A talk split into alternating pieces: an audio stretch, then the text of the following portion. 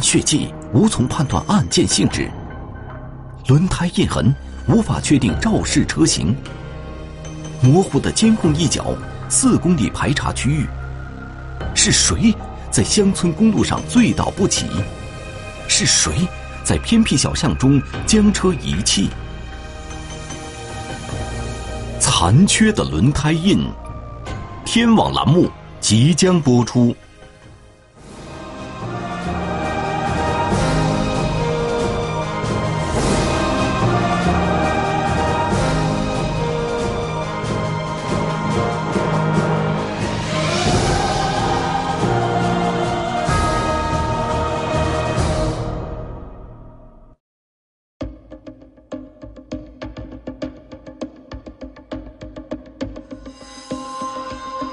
二零一七年三月三日晚上七点零八分，银川市公安局交警分局兴庆区二大队指挥中心接到群众报警，在银通路燕歌变大新北线零九二号电线杆前路段，有一个人躺在路边，生死不明。我们到达现场的时候，幺二零也基本到达现场。经过幺二零到达现场确认，呃，此人已当场死亡，没有生命特征。死者是一名中年男子，平躺在道路北侧的路肩上，身上没有明显的外伤。经现场勘查，民警没有在路面上发现车辆制动的印记和散落物，仅在死者身边发现了一滩血迹。这种血迹，从我们初步的现场勘查，应该是这个人从嘴里吐出来的，啊，那么他这种血迹就就各种可能性都有了。啊，不单是车辆呀，或者是其他的碾压，或者是呃重器击打呀，都有可能造成他吐血，或者是疾病，啊，他自己自身产生的疾病，这种可能性也是有的。银通路是一条机动车和非机动车混合行驶的乡村道路，道路两侧有将近三米宽的路肩。从死者躺在路肩上这点来看，民警怀疑死者并非死于交通肇事。这是不属于这个机动车行驶的范畴，死者呢又躺在路肩上，这个跟这个机动车行驶路线不吻合，这种情况下呢，交通事故所致，也有可能产生，呃，他杀的可能性也有，也有可能产生，抛尸地点也有可能产生。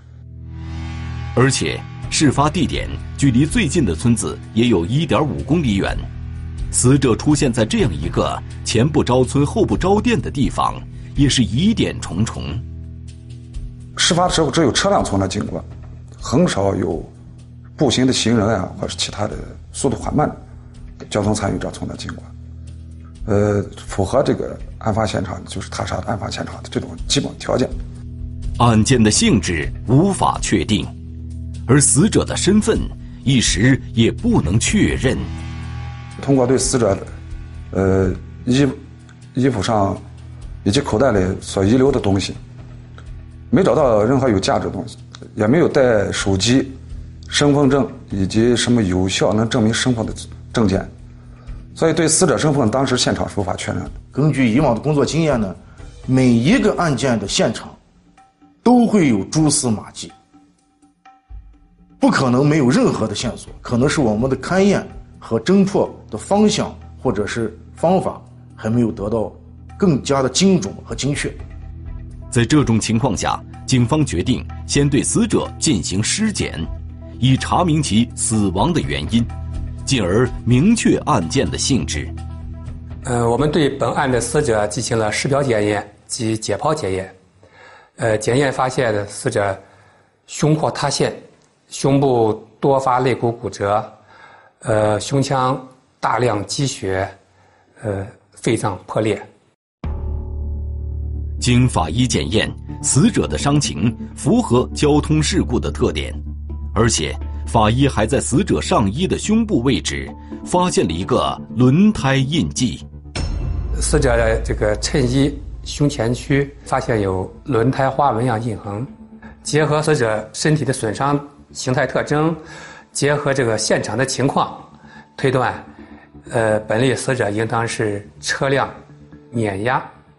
造成胸部多发肋骨骨折，造成胸部严重损伤，致死。通过对死者的血液检查，法医还发现其死亡前处于醉酒状态。本例死者呢，呃，检测出血液中乙醇含量高达三百多克每一百毫升，处于醉酒状态。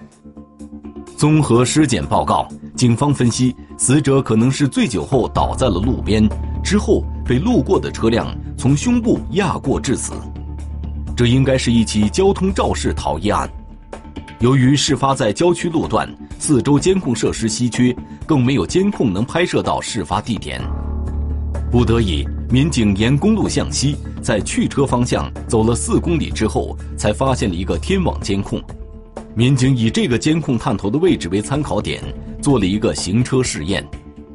啊，就是我们嗯，从这个案发现场，啊，驾驶一辆车，啊，到我们这个呃有卡口的地方。就是有监控的地方，那个地方距离这个地方，呃，四公里，啊，到这个这一段距离，我们的行驶时间是多少？然后结合这个报警的时间，我们进行分析，进行研判，主要是为了确定这个案发时间。当晚接警的时间是十九点零八分，报警人是一个路过的司机，当时他驾车从事故地点经过，看到死者倒卧在路边，但他并没有停车。而是一边开车赶路，一边拨打了报警电话。在参考点的监控中，十九点十二分，报警人驾驶的白色货车经过，当时报警人的车速大约为六十公里每小时。以此进行倒推，警方分析认为，案发时间应该在十九点零三分之前。下一步，警方要尽快确定肇事车辆的车型。目前，警方手中仅有的线索就是那件死者印有轮胎印的上衣。民警将他送到了银川市一家司法鉴定中心进行鉴定，试图从这个轮胎印上找到破解谜题的钥匙。侦破黄金期稍纵即逝，警方倍感压力。那即便是我们后来能找到这辆车的话，那它的轮胎花纹也有磨损，那么可能也和我们。现场提取到从这个尸体身上提取到的这个轮胎比对不上，轮胎印鉴定结果指明排查方向。我们通过这个花纹判断呢，它是斜胶胎。通常情况下，斜胶胎多应用或者是多装在货车上。模糊的监控视频中出现死者身影，那么就有一个黑影啊，在这个缓慢的进行这个类类似于人这个行走呀。啊，有这么一个移动的过程。残缺的轮胎印，天网栏目正在播出。二零一七年三月三日晚上，在银川市银通路上发生了一起交通肇事逃逸案，一名中年男子被碾压身亡。尸检过后，民警发现死者上衣留有轮胎印记，他们希望以此确定。肇事车辆的车型，看到这个印痕之后呢，困难很大，因为这个衣衣服还有穿在死者身上的时候呢，它是具有一定弹性的。那么在这种情况下，当如果有车轮压上去的话，实际上这个花纹体现出来的特征是没办法完整的或者是更真实的还原当时到底是什么车型。或者说它是，啊，具体是什么型号的轮胎等等。要确定车型，首先要确定轮胎型号。但是从花纹特征判断轮胎型号存在着误差，鉴定人员又尝试以测量轮胎胎面宽度的方式来判断轮胎型号。由于这个印记仅仅是轮胎胎冠局部的花纹，鉴定人员依旧无法凭借这枚残缺不全的轮胎印。确定具体的轮胎型号，办案民警渐渐感受到了时间带来的压力。交通肇事逃逸，它有一个黄金七十二小时，也就是说三天之内，呃，如果这个案件侦破不了，它的线索就更少，啊，尤其是像牵扯到这种轮胎，那么它存在有各种的情形，有可能就是啊更换轮胎，啊，或者是那即便是我们后来能找到这辆车的话，那它的轮胎花纹也有磨损。它这几天之内也有磨损，那么可能也和我们现场提取到从这个尸体身上提取到的这个轮胎比对不上。时间紧迫，民警与鉴定人员通力合作，共享办法，最终通过放大胎冠局部花纹以及测量对比等方式，明确了肇事车辆的大致车型。轮胎呢有真空子午线轮胎，还有斜胶胎。我们通过这个花纹判断呢，它是斜胶胎。斜胶胎的话呢，通常情况下，斜胶胎多应用或者是多装在货车上。结合现场勘查的情况，警方也倾向于肇事车辆为底盘较高的货车。啊，你小型车的话，碰撞上肯定是必然有散落物，啊，有玻璃碎片，有灯罩等等都有可能。只有大型车你才能解释，啊，它这个是现场没有任何的遗留物品。因为它的间距较高，它的车比较大、较高，啊，那么就是它这个，呃，人呢，呃，可能他有各各种各样的这种形态，呃，也有可能是坐卧，也有可能倒卧，也有可能行走。不过，货车的种类也有很多，在目前的情况下，警方和鉴定中心都无法进一步明确肇事车辆的车型。那么，具体是轻型货车、中型货车还是重型货车的话呢？没办法通过这个花纹，呃，做具体的或者是更准确的判断。与此同时，民警也对轮胎店进行走访，希望能比对出与死者衣服上印记相同的轮胎。轮胎呢，它有好多种品牌，它的花纹呢也是不尽相同的啊。有的呢，同一个品牌呢，它这种轮胎的印记呢，呃，有这种横道的啊，就是说它是横向的，可能有三条横向啊，一条竖向的。呃，有的呢，它是有两道这种横向，啊，有三道这种竖向的。尺寸上呢，大型车辆用的轮胎呢，基本上都是，呃，幺零零，啊，或者是九零零也有，呃，还有这种，呃，八五零型的，啊，基本上就是倾向于这这些轮胎。在轮胎店员工的帮助下，民警对店内二十多种轮胎进行了仔细比对，但是。并没有比对成功。我们这个轮胎印是一个不完整的，它是一个残缺的，啊，所以轮胎店也无法给你判别，它究竟是一个什么型号的轮胎。既然肇事车辆的具体车型无法确定，那么警方就只能将案发时段从事故现场经过的所有中大型货车都列为嫌疑对象进行调查。民警以距离事故现场去车方向四公里外。也是距离事故现场最近的监控画面为依据，当晚十九点到十九点二十分之间，有五百多辆机动车从道路上经过，警方又筛选出了三十五辆中大型货车，肇事车辆会隐藏在这三十五辆货车中吗？民警通过监控画面确定了这三十五辆货车的车牌号码，随后对这些货车逐一见车见人进行排查，但是越看越觉得。迷茫，因为它这个轮胎印记都比对不上，就是没有这种类似的这种花纹。经过一番排查，这三十五辆货车的嫌疑全部被排除了，这让办案民警很是困惑。让他们同样困惑的，还有迟迟没有得到确认的死者身份。那我们只有采取土办法，呃，就是到这个以事发现场啊周边呢，呃，包括一些村庄。啊，包括一些工地，啊，包括一些这个，呃，外来人口一些聚居的地方，啊，拿着这个，呃，尸体的照片，啊，去进行辨认，去进行甄别。在走访中，没有人能认出死者是谁。不过，走访的民警却无意间发现，在事发地点北侧一百五十米远的地方，有一家废品收购站，在收购站的屋檐下装有监控探头。从距离和角度上看。废品收购站的这个监控很有可能会拍摄到事发地点，这无疑会对案件的侦破起到重大作用。民警马上调取了这个监控的资料，带回交警队查看。那我们发现，它这个监控呢，呃，因为它的主要的这个拍摄的方向呢，是它这个监控这个收购站的院子，啊，但是在这个监控的一角呢，能够模糊的能看到这个事发这个路段的一个。车辆行驶的一个过程。尽管这个监控的角度不理想，又受到树木的遮挡，查看起来十分困难，但这毕竟是唯一一个能拍到事发现场的监控，民警们不会放过画面里的任何一个细节。经过反复查看，十九点零七分三十二秒时，趁着傍晚的天光，一个模糊不清的身影引起了民警的注意。突然间就发现呢，这个在这个监控的一角有一个疑似是人的一个黑影，啊，因为它这个事发路段呢，它路两侧呢有这个树木。啊，它这个监控呢，呃，还不是这种全覆盖，是一个边角，那么有一个黑影，啊，在这个缓慢的进行这个类类似于人这个行走呀，啊，有这么一个移动的过程，啊，就是在这个树树木的缝隙之间，能够慢慢的能够显现。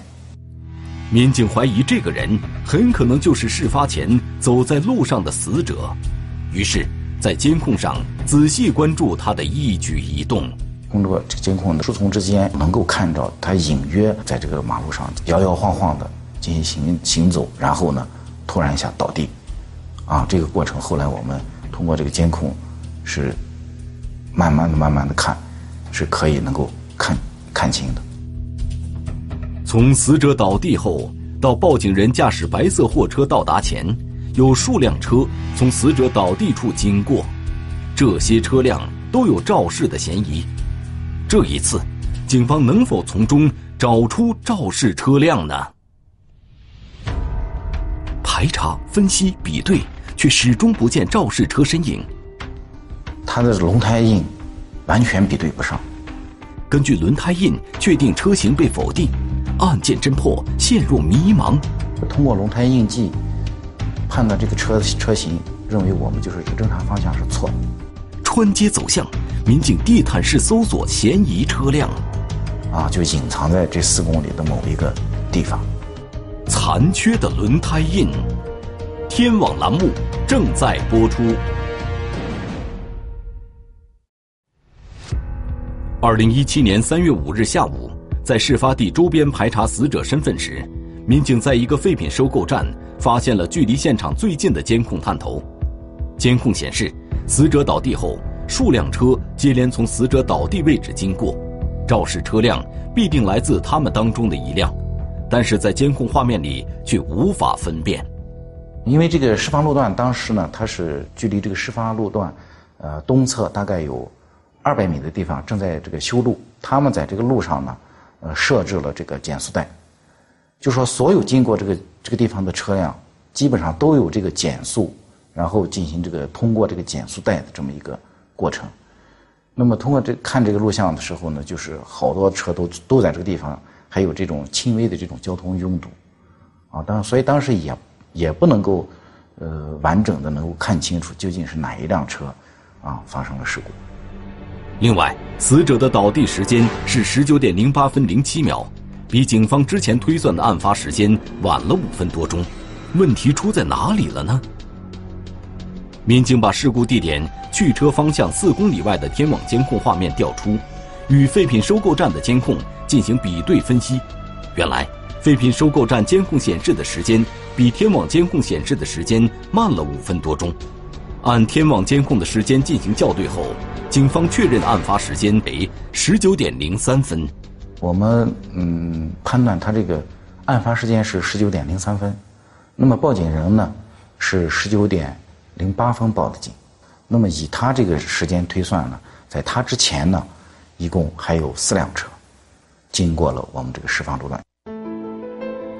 废品收购站的监控显示，在死者倒地后，报警人驾驶白色货车到达前，一共有四辆车经过。第一辆车是红色货车。他经过中心现场后，在路边停了十几秒，之后便开走了。在红色货车停车期间，接连通过现场的是两辆白色厢式货车和一辆皮卡车。通过与四公里外的天网监控进行重合比对，除第一辆红色货车外，警方排查出了其他三辆车的车牌号码。民警马上联系了这三辆车的车主，通知他们开车来交警分局协助调查。通过和他们这三辆车的见面呢，我们又茫然了。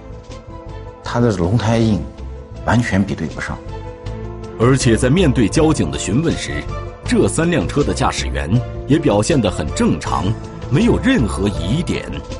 这些驾驶员呢，据他们讲，他们从这个路口经过的时候，也发现了这个人在路上躺着，啊，而且他们之间的顺序互相之间能够印证。此时，民警心中开始打鼓，难道又是哪里出了问题？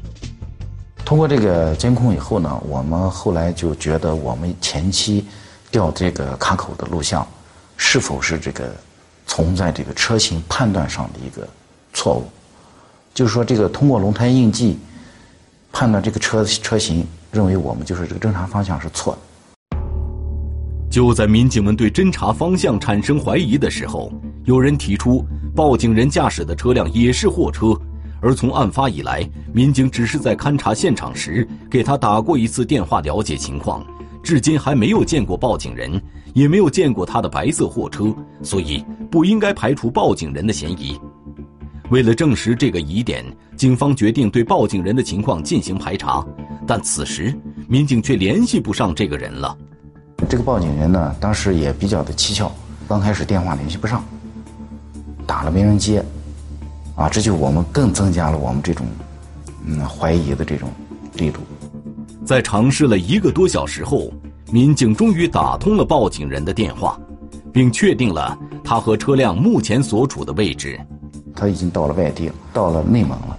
我们派人去跟他，就是相约在我们宁夏和内蒙交界的我们那个石嘴山市去会面。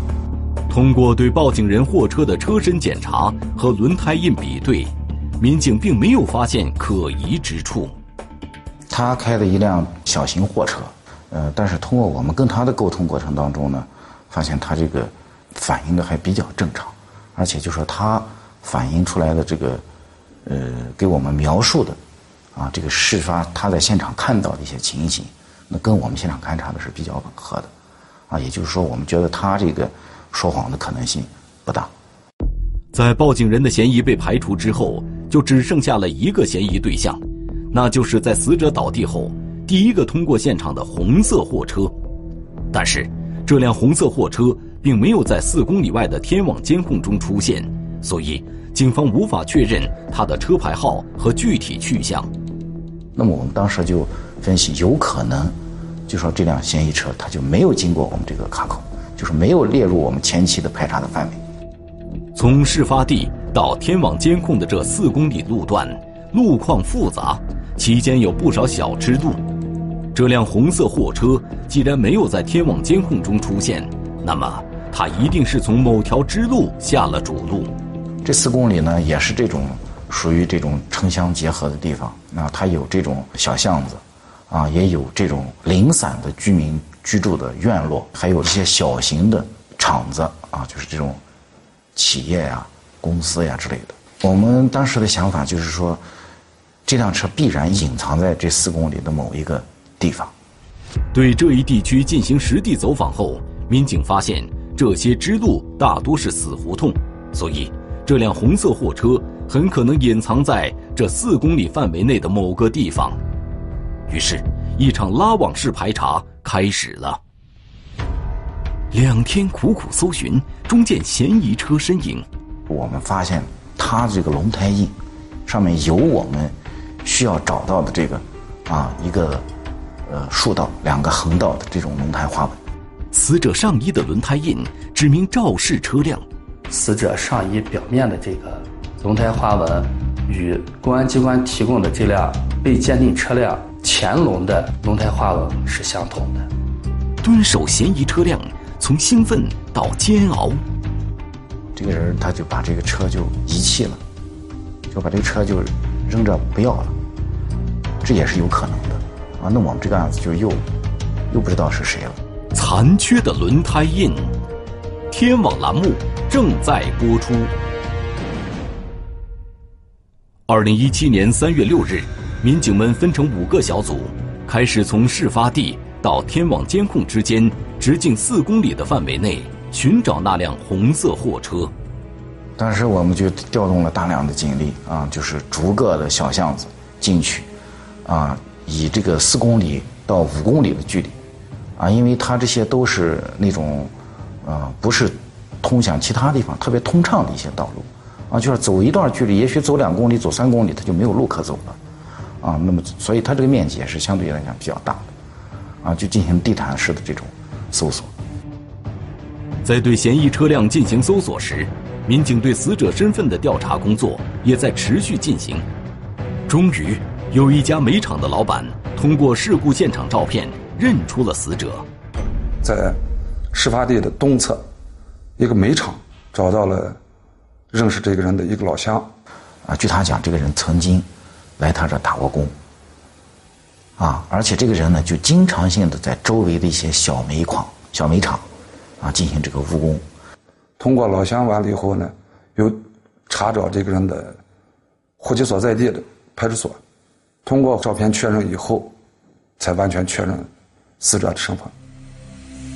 死者田某四十多岁，河南人，独自一人生活在银川。警方把案情向田某在河南老家的亲属做了通报。这时，民警通过两天的搜索，也终于有了发现。三月七日晚上六点左右。一组民警排查到燕歌村一个小巷子里，在一户居民家的院墙外，他们发现了一辆红色轻型厢式货车。这辆车就在一个呃小巷子的角落啊停放，它的车门也是锁的啊，整个也没有人。民警马上对这辆车进行了仔细查看，他也没有进行一些遮蔽。因为我们通过这个车体的外貌的检查，发现它也没有些没有这种碰撞的这种痕迹。虽然在车身外表没有发现疑点，但当民警查看到这辆车的轮胎时，它的花纹特征让民警眼前一亮。我们发现它这个龙胎印上面有我们需要找到的这个啊一个。呃，竖道两个横道的这种龙胎花纹，昼夜不息的追踪了整整五天，这个发现让民警第一次清晰的看到了破案的曙光。当时心情非常激动，我们觉得这个，呃，一个毫无线索、一个觉得很茫然的案子，我们突然之间发现了一个特别有价值的一个线索，我们都非常激动，整个这个专案组都特别兴奋。不过，下一个难题马上又出现了。民警询问了周边的住户，没有人知道这辆车是谁的。民警只能通过车牌号与车主取得联系。呃，据他讲呢，他这辆车在三年前就已经卖给另外一个人了，但是呢，他的车辆一直没有过户。这具体卖给谁，现在又成了一团谜了。这个人他没有联系方式。具体叫什么姓什么，他也不知道，也忘了。在这种情况下，民警决定守株待兔。五名民警分坐在两辆车上，守在红色货车前后距离二三十米的地方，等待这辆车现在的主人现身。我们停车的这种方向也是比较松散的啊，比较零散的，就是营造一这种比较松缓的这种环境。我们的民警全部在车上。不许发动车辆，不许开灯，不许吸烟，啊，就是因为我们的车上这个玻璃还是比较暗的，啊，就从外面看不到里面的人。天色渐渐暗了下来，时间在等待中走得异常缓慢，民警们的心情也从开始的兴奋变成了后来的煎熬。当时我们这个心理想法觉得，有没有可能？这个人他就把这个车就遗弃了，就把这个车就扔着不要了，这也是有可能的啊。那我们这个案子就又又不知道是谁了。三月七日晚上十点多，在经过四个多小时的蹲守之后，民警看到一个异样的身影出现在小巷中，向嫌疑车辆慢慢靠近。突然间呢，就发现有一个人啊，他当时还比较的这种。神色还比较慌张啊，就行踪比较诡秘的这种。此时，民警们都绷紧了神经，借着路灯光，紧盯这个人的一举一动。啊，他绕这个车先转了一圈，啊，观察了一下。当时我们就觉得心里我我我自己我觉得我心里咯噔一下，我觉得有情况。夜色里，这个人时而看看车，时而观察一下四周，却迟迟不采取下一步的行动。埋伏在轿车里的民警屏息凝神，生怕暴露了自己。那一刻，时间仿佛凝固了。啊，就突然间就发现他就从这个口袋里掏出一把钥匙，然后就打开了这辆车的车门，就上了这辆车。我当时的第一反应就是，这辆车肯定就是他的。民警迅速打开车门，冲下轿车，以迅雷不及掩耳之势将红色货车包围。此时，司机刚刚在驾驶室坐定，还没来得及将车门关上。面对突然出现在眼前的民警，司机一脸惊愕，不知所措。民警在询问了司机姓名，并确定这辆红色货车就是他的之后，民警连夜将他带回交警分局进行调查询问。他说他当时没有在这个地方经过，啊，是从其他地方来，停到这个地方以后已经停了三天了，啊，他的家呢就在这附近。啊，他是因为他把车开到他们家，他开不进去，因为那个路比较窄嘛，他开不进去。这名司机叫李某文，三十三岁。几年前，他从陕西来到银川，买了这辆红色货车搞货物运输。他承认，自己三月三日当晚从案发地驾车经过，但他说当时并没有发生异常情况，更没有碾压过人。从他的言谈举止中。民警没有发现明显的破绽。从这个司机刚开始给我们的表现，就是他有些慌张，有些慌乱，但是他说话很有条理性，逻辑很严密。当时我们也觉得我们是不是抓错人了？这种时候，唯有证据才能证明事实的真相。警方一方面请来司法鉴定中心的鉴定人员。对李某文货车的轮胎与死者衣服上的轮胎印记进行进一步的比对，一方面再次对废品收购站的监控视频进行查看。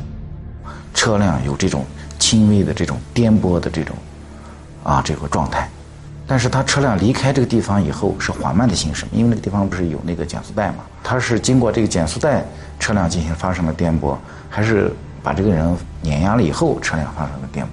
这也当时比较困惑。民警询问李某文，在经过案发地点时，为什么要在路边停靠了十几秒钟？李某文说，当时他感觉车轮胎有点问题，便下车查看了一下。从他这个停车以后呢，我们能够从他的车的这个尾部隐约的看到一个黑影，就是从他这个车的后尾部，啊，隐约的有一个探头往出走的一个动作。只能看着一个影子。监控中，李某文下车后是往车后方进行观察，而并非他说的低头查看车辆轮胎。这时出来了，在监控录像与鉴定结果双重证据面前，司机李某文最终承认了他肇事逃逸的事实。从减速带过来以后，他感觉到他的车辆有这种颠簸，啊，但是呢，他就说觉得他应该是压了一个什么东西，然后停下车以后呢，他下来，走到车后查看了一眼，看到这个人是有一个人在路上躺着，据他讲，他可能觉得他压了一下，也没有把这个人压成压成什么样，他就走了，就离开了。李某文知道这条路的前方有个天网监控，而这又是他回家的必经之路。为了躲开监控，逃避警方的调查，李某文在到达天网监控前下了主路，把车停在一条隐蔽的巷子里，然后步行两公里回了家。之后，他时常会去巷子里看一眼货车。三月七日晚上，李某文见车没有什么异常情况，警方也没找上门，于是他决定把车开回家。没想到。被等待多时的民警逮个正着。李某文到案后，积极向死者家属进行经济赔偿，共计三十七万元，并取得了死者家属的谅解。二零一八年四月二日，银川市兴庆区人民法院作出判决，被告人李某文犯交通肇事罪，判处有期徒刑三年，缓刑五年。